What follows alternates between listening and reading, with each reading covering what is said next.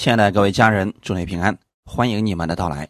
今天是主日，我们一起来看从以色列支派看人生第十一讲。我们今天分享约瑟上半部分。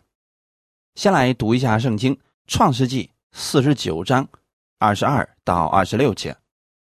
约瑟是多结果子的树枝，是全旁多结果的枝子，它的枝条探出墙外。弓箭手将他苦害，向他射箭，逼迫他，但他的弓仍旧坚硬，他的手健壮敏捷。这是因以色列的牧者，以色列的磐石，就是雅各的大能者，你父亲的神必帮助你。那全能者必将天上所有的福，地里所藏的福，以及生产乳养的福，都。赐给你，你父亲所住的福胜过我祖先所住的福，如勇士的山岭、之际的边界，这些福必降在约瑟的头上，临到那与弟兄迥别之人的顶上。阿门。我们先来做一个祷告，天父，感谢赞美你，谢谢你给我们预备这个美好的时间，我们一起来到你的面前。借着真理赐给我们供应，让我们知道在生活当中如何去行；也借着这样的时间，让我们重新得力。我们学习约瑟，在生活当中处处充满智慧，彰显神的荣耀，领受从天上而来的福分，并且能成为多人的祝福。把今天这个时间也交给圣灵，你亲自来引导带领我们每一个弟兄姊妹。使我们都能够得着你丰盛的帮助，感谢赞美主，奉主耶稣基督的名祷告，阿门。雅各的十二个儿子当中，约瑟按年龄是排在第十一位。然而，在历代志上第五章一开始就提到，长子的名分归了约瑟。我们以前跟大家分享过。长子拥有什么样的特权呢？他是可以继承双倍的产业，并且在弟兄中有尊荣。本来这一切呢，是应该落在雅各的第一个儿子刘辩的身上，可是因为刘辩性情太过放纵，结果。跟他父亲的妾发生了不该发生的关系，最终导致长子的名分流落到了约瑟的头上。约瑟是拉结所生的第一个儿子，在创世纪第三十章二十二到二十四节里边提到，神顾念拉结，应允了他，使他能生育。拉结怀孕生子，说：“神除去了我的羞耻，就给他起名叫约瑟，就是增添的意思。意思说，愿耶和华再增添我一个儿子。”拉杰终于生了一个儿子，可想而知他对约瑟有多大的期盼。那么，从圣经上我们也看出来。约瑟的一生是充满传奇的，在对其他的儿子祝福的时候啊，没有像今天如此的浓重。这里提到的多数是约瑟前面有非常好的行为，后面也提到了他所得的这一切，似乎都是他该得的。这个跟谁有点相似呢？跟我们新约里面提到的耶稣基督有非常多的相似。今天我们作为神的儿女来讲，不仅我们要领受神的生命，更重要的是要活出神的生命来。雅各给约瑟的祝福一开始提到，约瑟是多结果子的树枝。是全旁多结果子的枝子。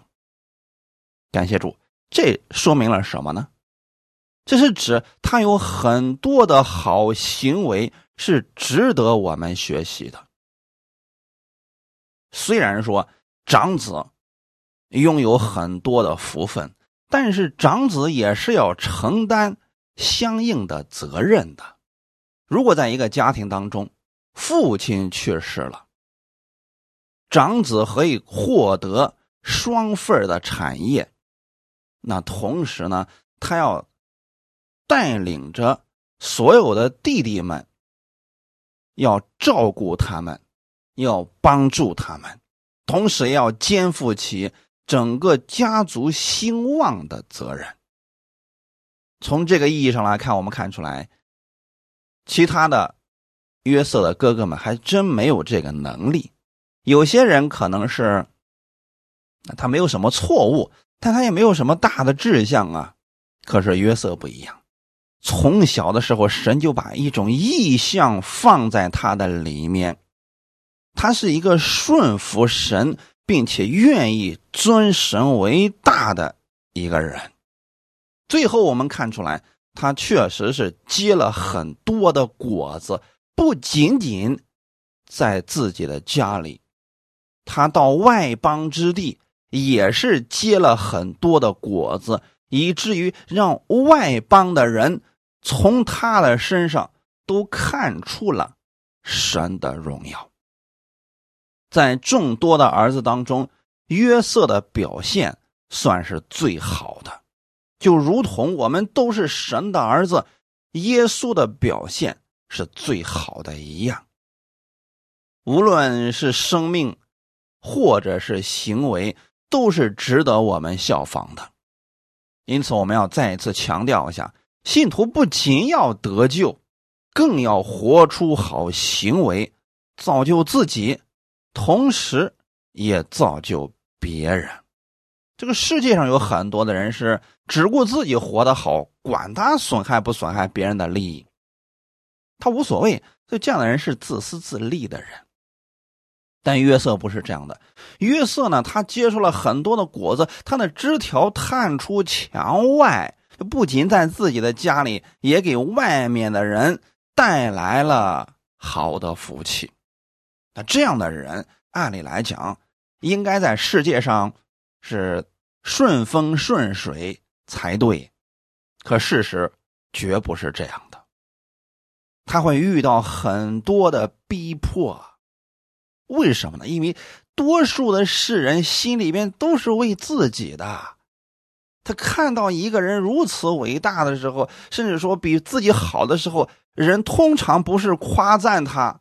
而是嫉妒他，甚至于在后面做小动作拆毁他，这就出现了后面弓箭手将他苦害，向他射箭，逼迫他。不是约瑟做错了什么事情，乃是因为他持守他的好行为，持守真理，结果遭到了逼迫。所以所有的。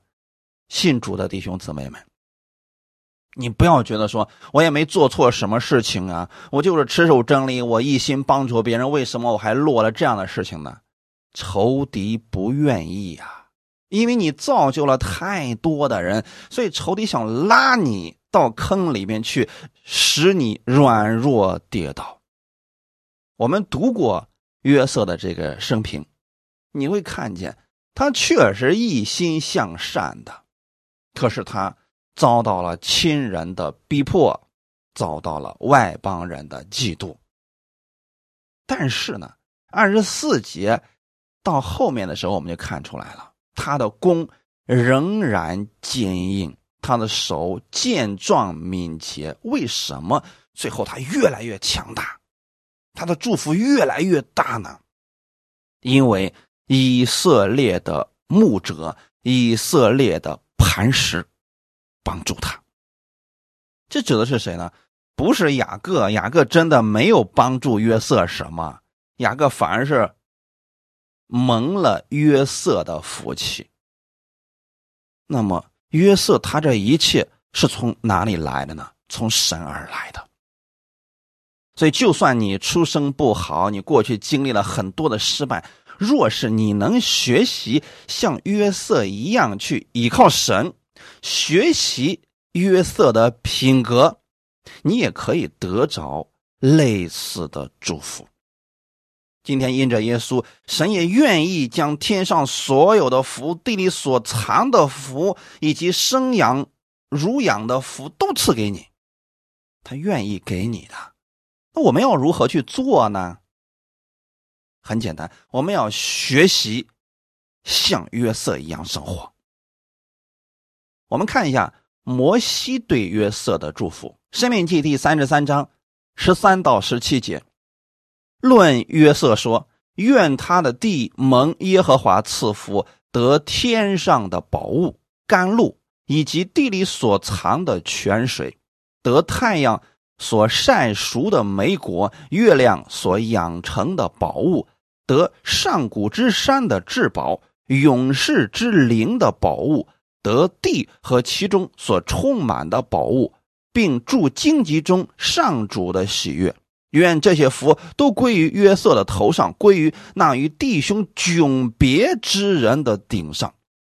他为牛群中头生的有威严，他的脚是野牛的脚，永以抵触万邦，直到地极。这脚是以法莲的万万，马拿西的千千。阿门。我们看到了没有？摩西对约瑟的祝福。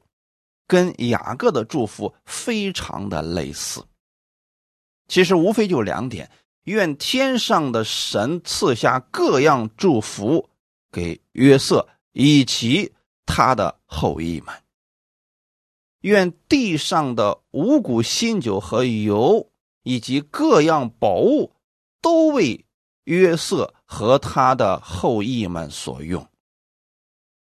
为什么这两位？都如此祝福约瑟呢，因为他的影响力实在是太大了。雅各和摩西隔数百年之多呀，但是祝福却有三点是相同的：一是福气广大，就是他们两个都希望各样的福气都临到约瑟的头上；第二。是非凡的能力和尊荣，都临到约瑟的头上。当然了，他们两个的祝福都是从属灵里边来看这些的啊。第三个，与弟兄迥别，就说明约瑟跟其他的人是完全不同的，他是非常有特点的一个人。那我们就要看一看约瑟究竟。与弟兄迥别在什么地方呢？如果你从圣经当中能找出其中的原因，并且效法约瑟，你也可以得着相应的祝福。从这一点上，我们可以看出来了啊，约瑟确实可以当长子的这个权柄，因为他可以带领整个家族。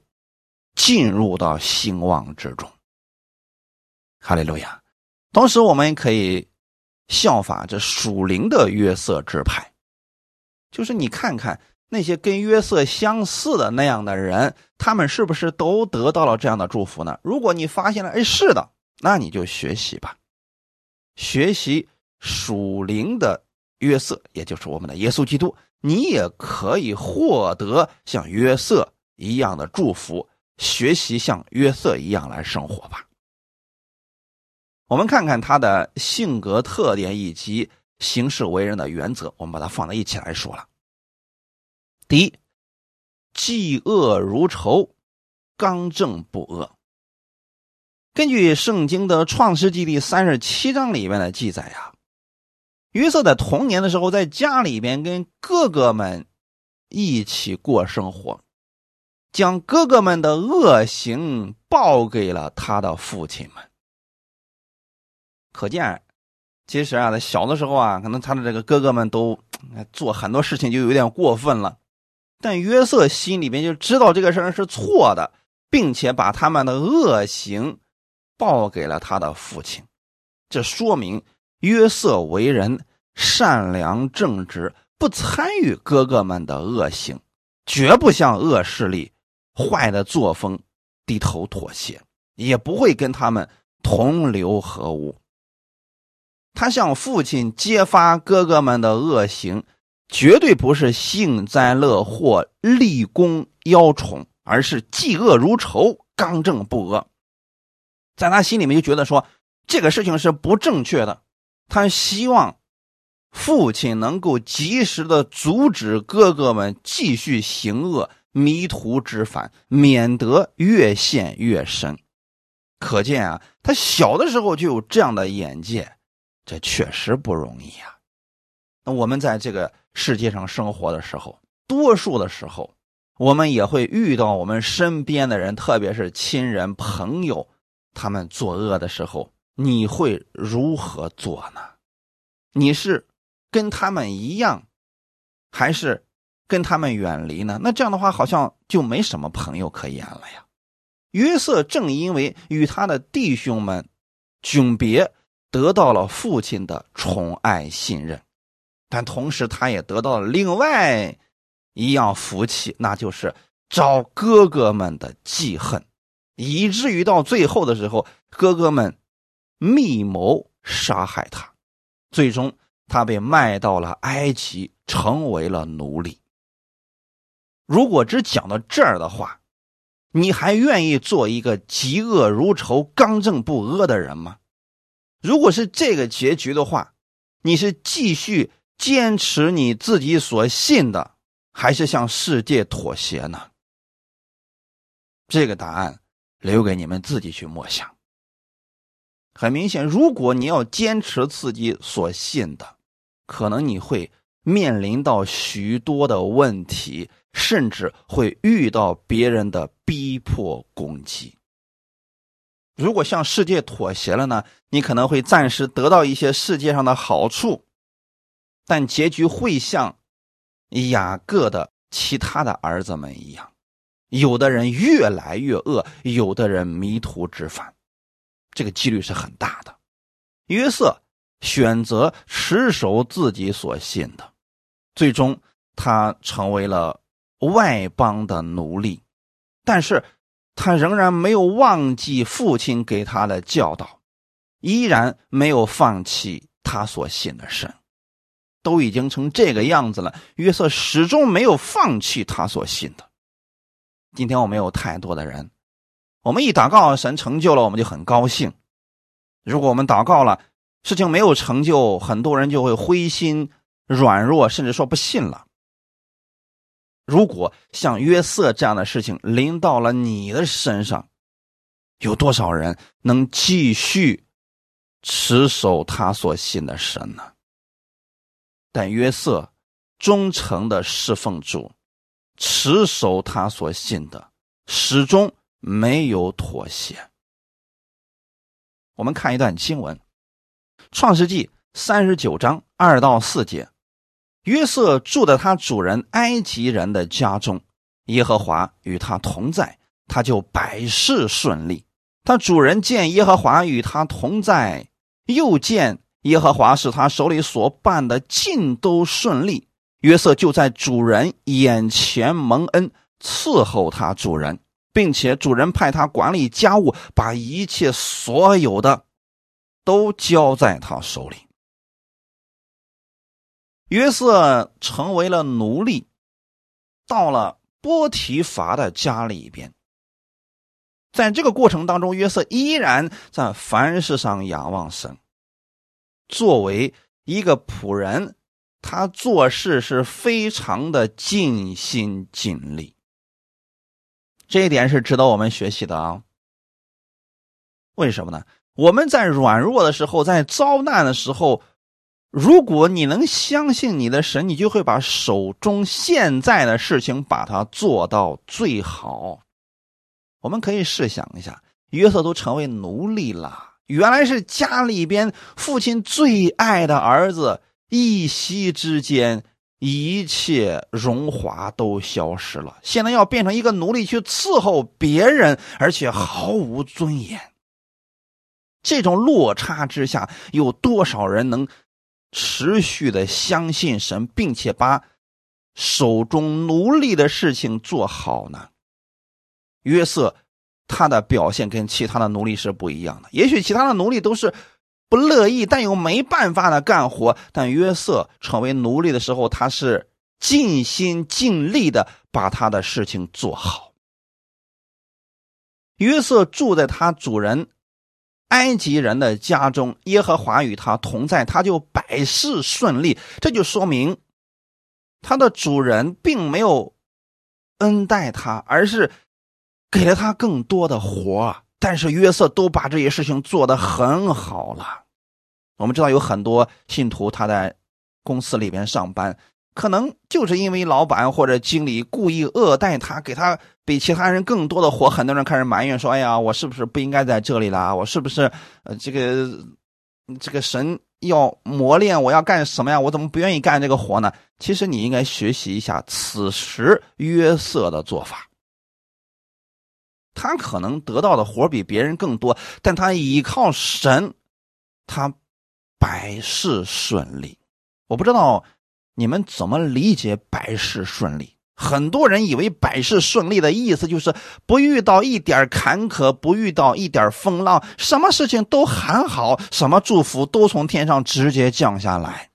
这不是百事顺利的意思是，无论他遇到了什么问题，他依靠神都把它做得很好。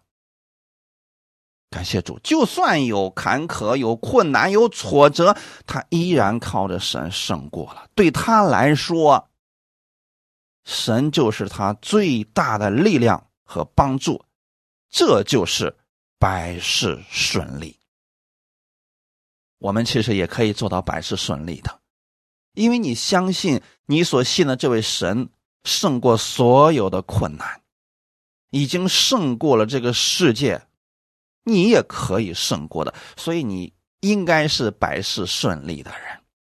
今天你接受耶稣的那一刻，圣灵就住在你的里边，神也与你同在了。所以遇到问题、遇到不公平的时候，不要抱怨，要学习像约瑟一样向神求智慧，持守你的信仰，你就可以百事顺利了。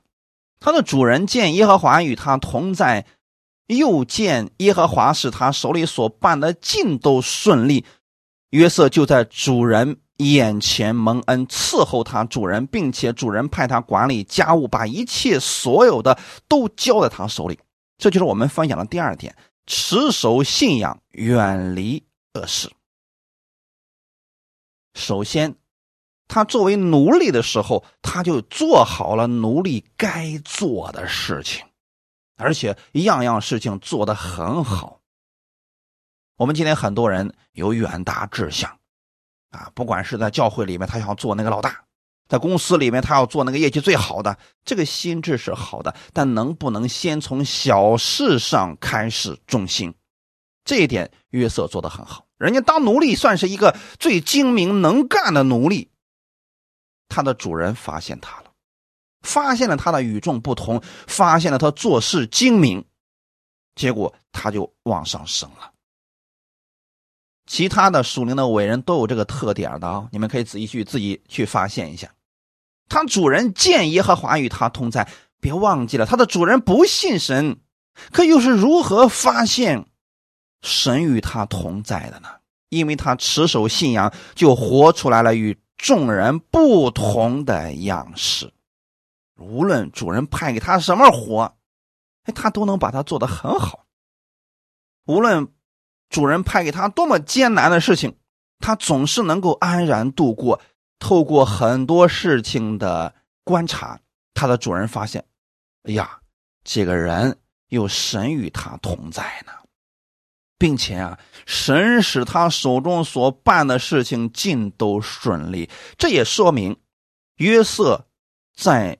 波提乏的家里面活出来了神的样式，也许他主人夸赞他说：“哎，这个事干的不错啊。”约瑟说：“因为我的神与我同在，赐给我智慧，让我把这个事情做得如此的漂亮。”他会把荣耀归给神，所以一件件、一桩桩的事情，他的主人发现了他所信的这个神呢，实在是太伟大了，结果就把他换了岗位，让他成为了家里的管家。在那个年代当中，一个奴隶能成为管家，这是几乎不可能的事情。但是约瑟做到了，因为他的神将他提升了。约瑟也是在凡事上精明能干，这是我们一定要注意的一点。许多信徒是只想等着神从天上降下甘露，却不愿意出去把马拿收回到家里来，甚至也不愿意动弹，变得懒惰，变得一无所有。约瑟是非常勤恳的啊。好，之后呢，约瑟开始伺候他的主人，并且成为了家里的管家。他的主人把一切所有的都交给他，那就说明他的主人对他进行了长时间的观察，发现这个人品格优良。这是我们一定要效法的部分。如果自私自利，经常做恶事，他不可能有今天这个位置的。所以我们要持守我们的信仰，要远离恶事。时候到了呢，神自然会把你提升起来的呀。很多人是明明没有那个。品格，他非得要坐在那个位置上，又如何能做好呢？这就心不正嘛。约瑟没有想过要成为管家，但是他成为了管家，是因为他在小事上就很忠心，他的主人也相信这个人品格如此好，他在大事上也一定是忠心的，所以把一切事情交到他手中，他的主人非常的放心，并且从不过问。从哪儿我们知道这些了呢？从他的。另外一个品格上，远离恶事的品格上，我们看，在波提乏家里曾经发生了一件事情，那就是约瑟的主人的妻波提乏的妻子啊，看到约瑟年轻力壮，有聪明有智慧，而且长得很好看，啊，就开始偷偷的想要把约瑟给降服了。创世纪三十九章七到九节，这事以后。约瑟主人的妻以目送情给约瑟说：“你与我同寝吧。”约瑟不从，对他主人的妻说：“看呐，一切家务我主人都不知道。他把所有的都交在我手里，在这家里没有比我大的，并且他没有留下一样不交给我。”只留下了你，因为你是他的妻子，我怎能做这大恶得罪神呢？阿门。透过这件事情，我们看到了约瑟，他是一个敬畏神的人，远离恶事的人。他在家里边成为了管家之后，那算是这个家里边最大的了吧。一般来说，如果遇到了一个不忠心的管家，这个主人是非常可怜的。也许这个主人就会直接被杀害了啊！在历史上这样的事情太多了呀。好的是什么呢？波提乏遇到了约瑟，咱不是夸波提乏，而是要重点关注约瑟的品格，因为他是持守信仰的人，所以才靠得住啊。他是持守正理的人，远离恶事的人，所以这样的人才值得信任。我们周围的人，有多少人因为所托非人，就是我们觉得这个人可以，结果在遇到困难的时候，我们就求助这个人，这个人根本不管你。我们完全相信这个人，结果这个人挖好了坑，让你掉进去。那，这样的事情有多少人最后都。啊，非常的悲观，非常的绝望，就因为所托非人了。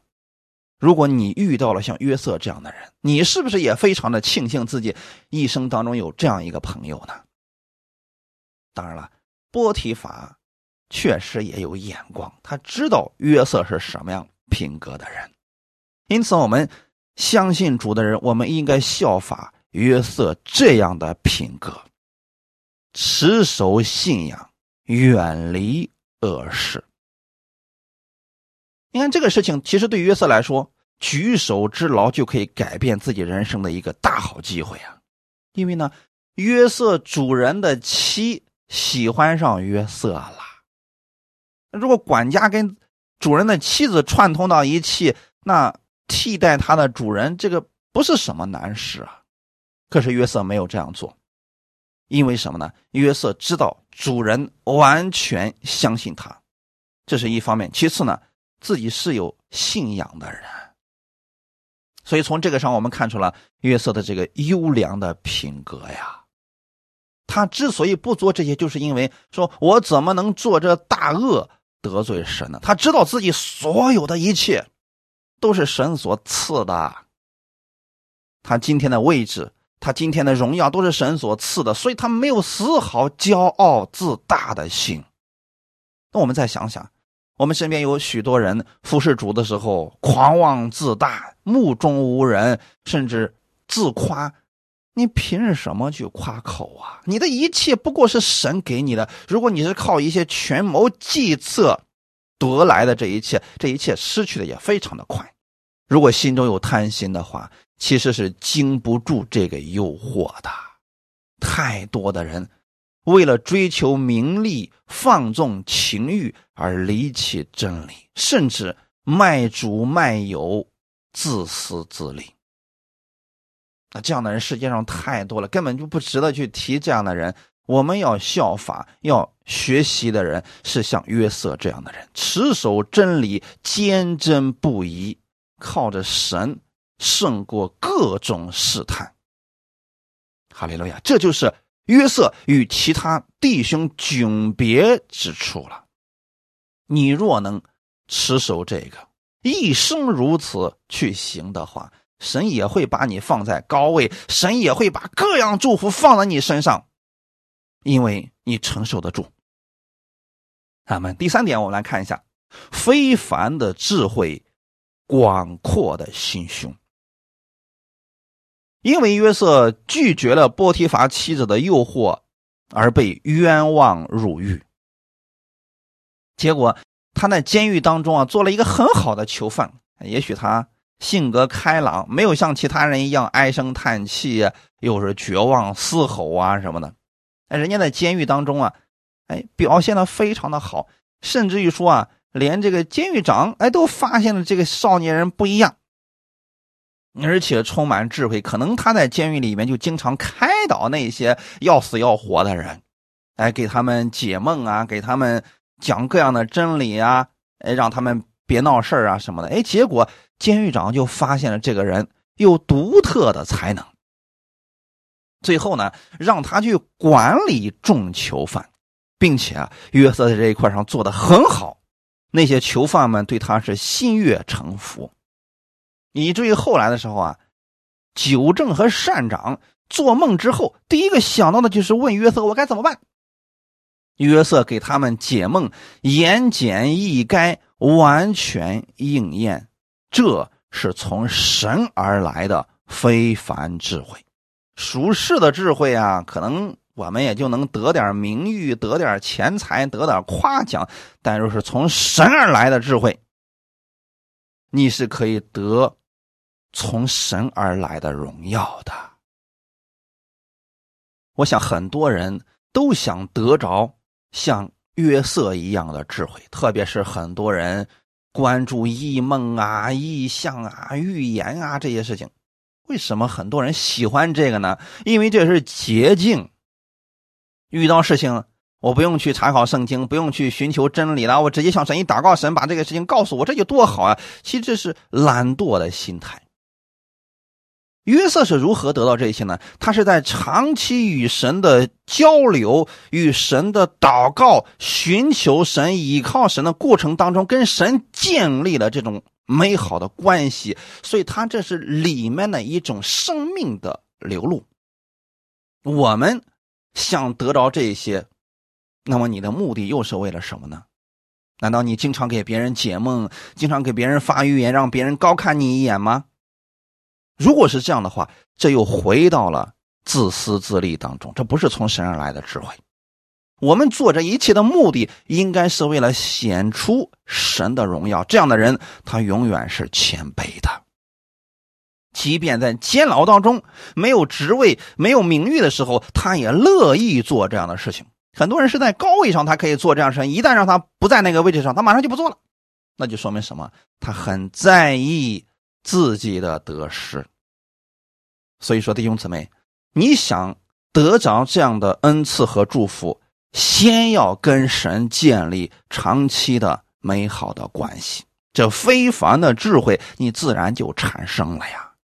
许多人是想得着神的智慧，又不愿意跟神建立这种美好的关系，他就想像所罗门一样，我睡一个晚上，然后就得到智慧了啊！其实不是这样的。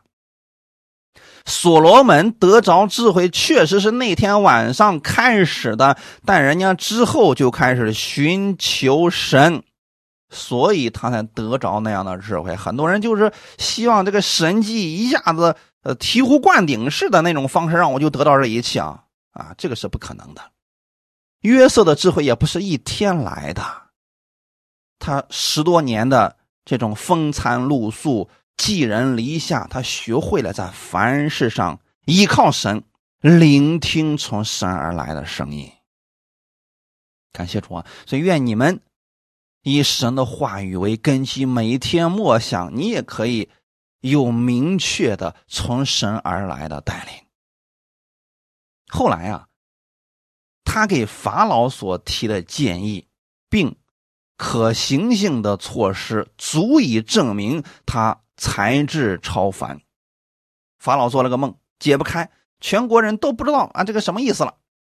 结果约瑟很轻松的解决了他的问题，这是从神而来的智慧啊。所以约瑟就告诉法老啊。接下来会来七个丰收之年，你应该怎么样做？你应该征收五分之一的粮食，把它储藏起来，以预备未来的七个荒年。到荒年的时候呢，你要开仓卖粮，用这种方式就可以保障你的全国人民生活不受这荒年的影响。约瑟给法老这些建议都是免费的。并且约瑟也没有奢望，我给你出了建议，你得让我当埃及的宰相。没有，人家只是给他帮助而已。所以说，你若有了从神而来的智慧，你若是持守信仰、远离恶事的人，那么你也会像约瑟一样。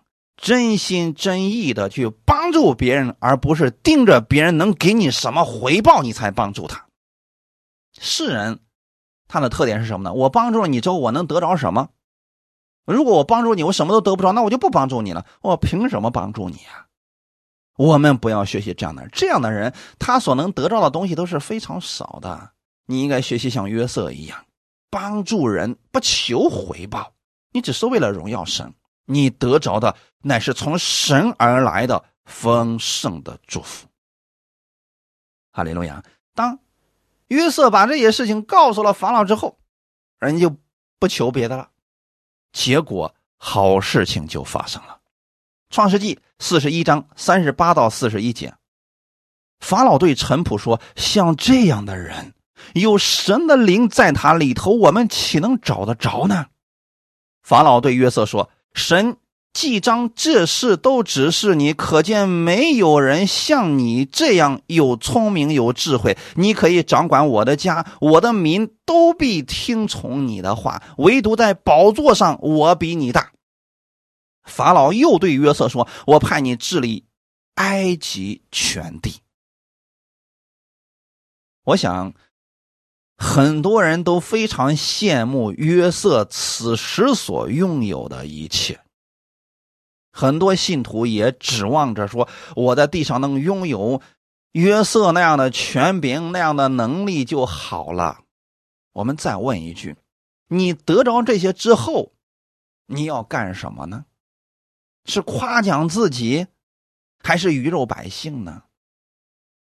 又或者说，你得着这些之后，你是为了荣耀神，为了造福一方呢？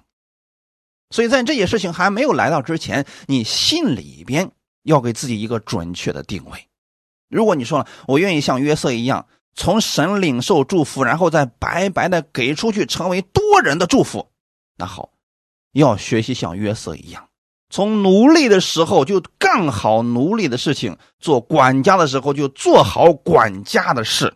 如果小事都做不好，大事你依然是做不好的。因为之前约瑟的所有所做的事情都非常的棒，现在让他管理整个埃及全地，他依然是可以做好的。哈利路亚！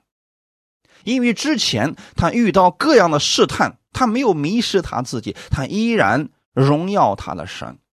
如今治理埃及全地的时候，他依然不会骄傲，也不会狂妄自大。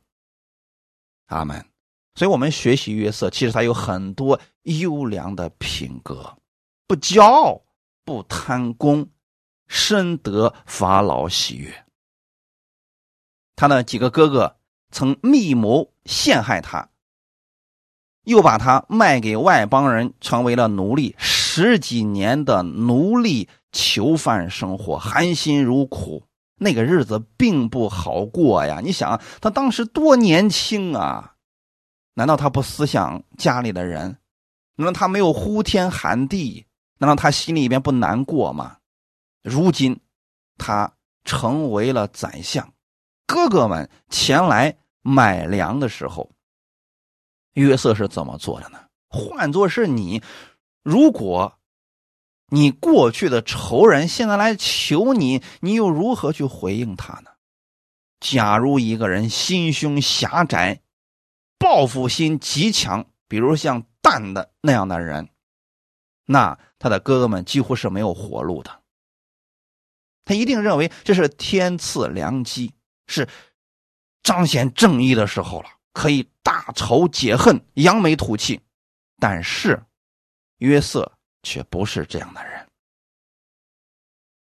约瑟没有纪念他们过去的恶行，虽然说之前也给他们一点小小的教训，只是为了试验他们是否对过去所做做的事情认识到了错误。一旦发现他们已经。洗心革面了，马上约瑟的安慰就临到了。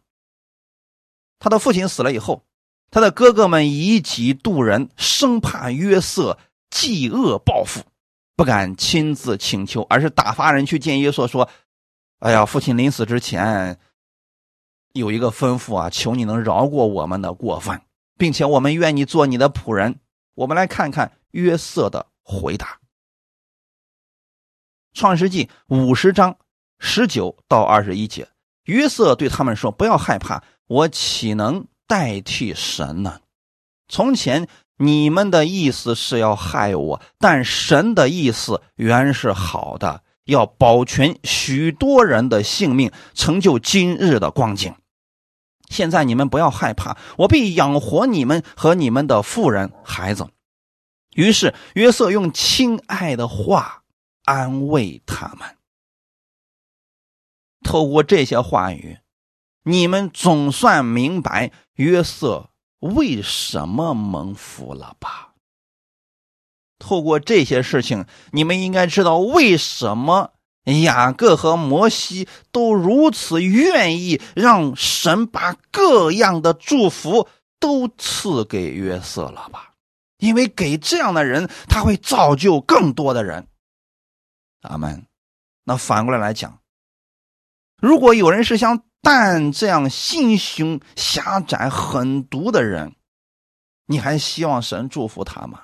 神祝福了他之后，他不变得更加的狂妄自大吗？所以说，你们想要蒙神更多的祝福，要学习像约瑟一样，效法他这样的生活品格吧。他是按神的旨意而生活，并且活出了神的样式。他是一个心胸宽广的人，哈利路亚。他拥有从神而来的智慧，却心胸宽广。大家想想看，十几年的非人生活，难道他就这么过去了吗？这种伤害不是一般的伤害呀。如果没有神给他安慰，如果不是他从神的角度看明白了这些事情，有谁能够轻易的放下呢？我相信你们自己也曾经过去受过别人的一些伤害，有些伤害还真的是刻骨铭心的。但你会如何选择呢？你是选择继续把恨放在心中，选择不饶恕？还是选择从神的角度去怜悯他们、饶恕他们呢？若是你愿意过蒙福的生活，我更愿意你多思想约瑟所受的福，那么你就知道他之前受的苦，他是如何释然的，这些福才会跟随他呀。如果他心里边充满了恨，这些福也临不到他的身上呀。不是神不愿意祝福信徒，是有太多的信徒抓着恨，不饶恕，不放下，别的祝福根本就进不去啊。有人可能不太理解这个话到底是什么意思，我简单给你们分享一下。神乐意把祝福、平安、喜乐。充满在我们的心里边，但如果我们总是抓着过去别人对我们的伤害，我们心里面就会充满恨、不饶恕，甚至晚上会失眠、多梦，会忧愁、会抑郁。这些不是神赐下来的。可如果你不放下过去那些伤害，你如何让这个平安喜乐充满你呢？很多人只是祷告主啊，让你的平安充满我吧，他却不愿意放下过去的仇恨，所以他祷告的那一会儿，或者说听诗歌的那一会儿，可能有平安，可是那个音乐一停止，祷告一停止，他马上又回到了过去。最好的方式是什么呢？学会放下。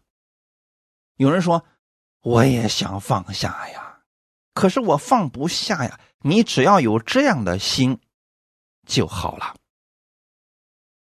你有这样愿意的心，圣灵就能帮助你。你可以祷告说：“主啊，我愿意放下过去的这些恨，不饶恕别人对我的伤害，但我做不到。求主帮助，求圣灵你帮助我。”哎，你这样祷告，圣灵就可以帮助你了。约瑟是如何明白的呢？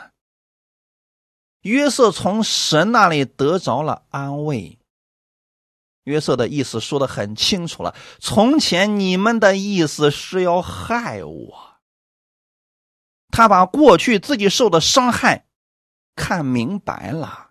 如果没有他哥哥们的恶意伤害，他不会走到今天这个位置上。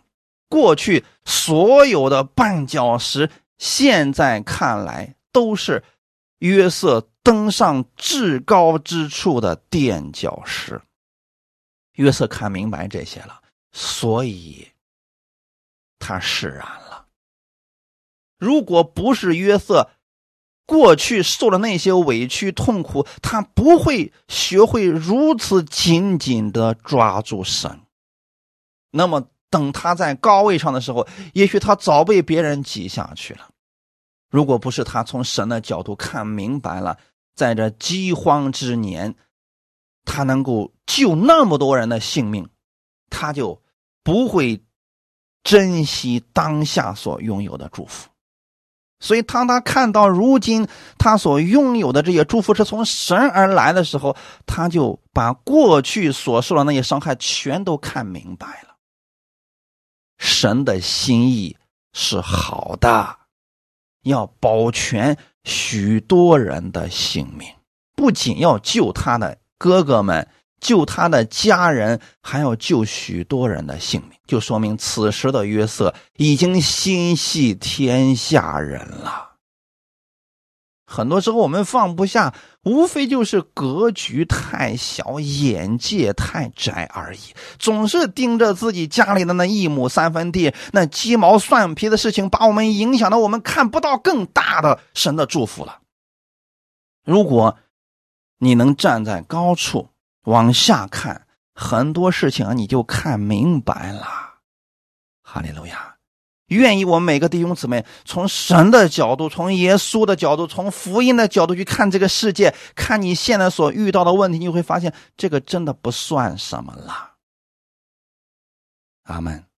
我们一生时间很短，不要把它用在算计别人、算计自己得失的事情上。你应该像约瑟一样，凡事依靠神。神就会成就他美好的祝福在你的身上，你不仅可以救自己，也可以救那听你的人。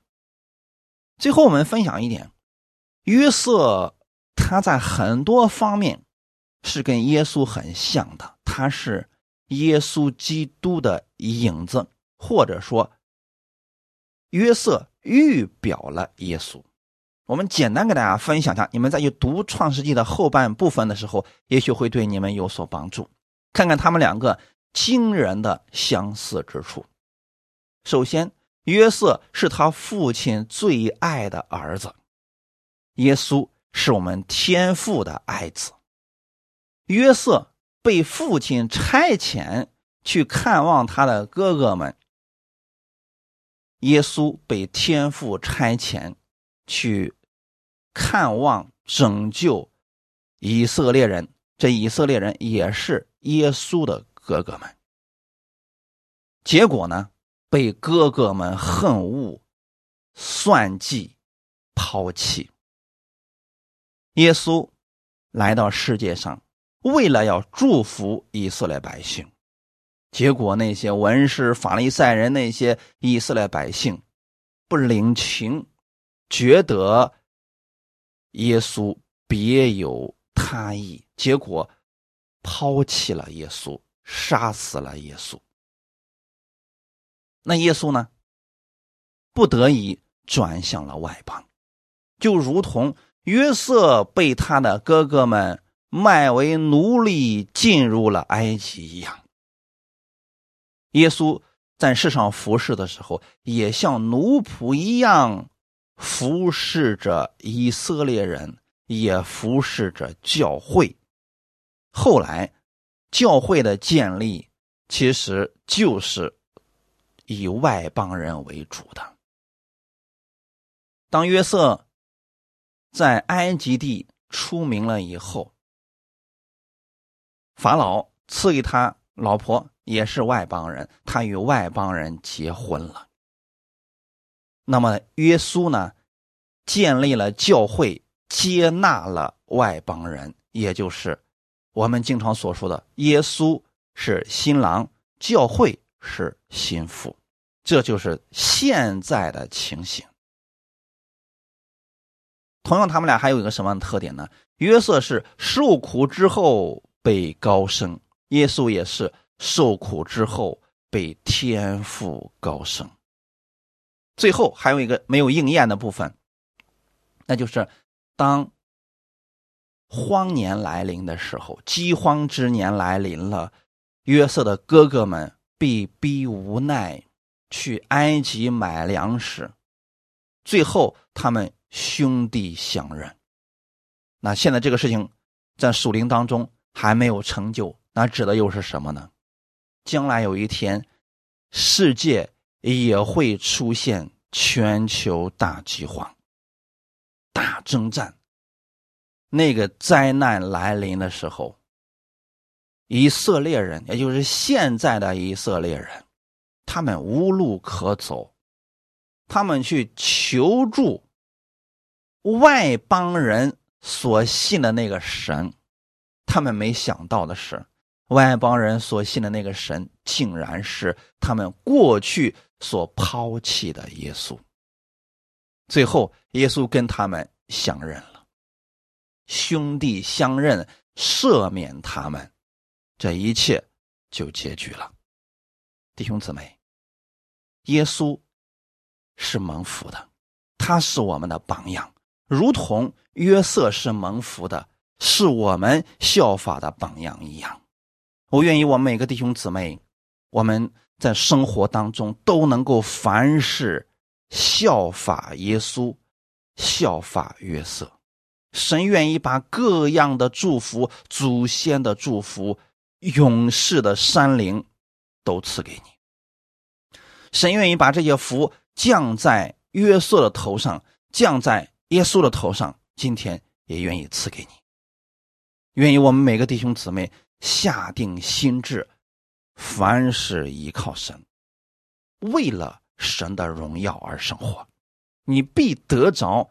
丰盛的祝福，阿门。我们一起来祷告。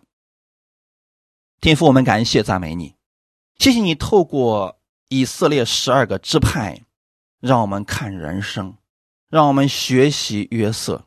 我愿意像约瑟一样，在凡事上依靠神，也愿意像约瑟一样的蒙福，成为多人的祝福。你赐福我手中所做的，让我成为这祝福的管道。我愿意帮助更多的人，不是为了我自己，乃是为了显出神的荣耀。请你把各样的智慧赐给我，我愿意在每天当中默想你的话语。感谢赞美你，请使用我，我在这里。主啊，谢谢你今天借着这样的话语来安慰我、鼓励我。我知道一生能够服侍你，才是我最大的荣耀。请带领我这新的一周的开始。让我的生活当中，凡事上经历你，在我现在所做的事情上，能看到你的荣美，看到你的祝福。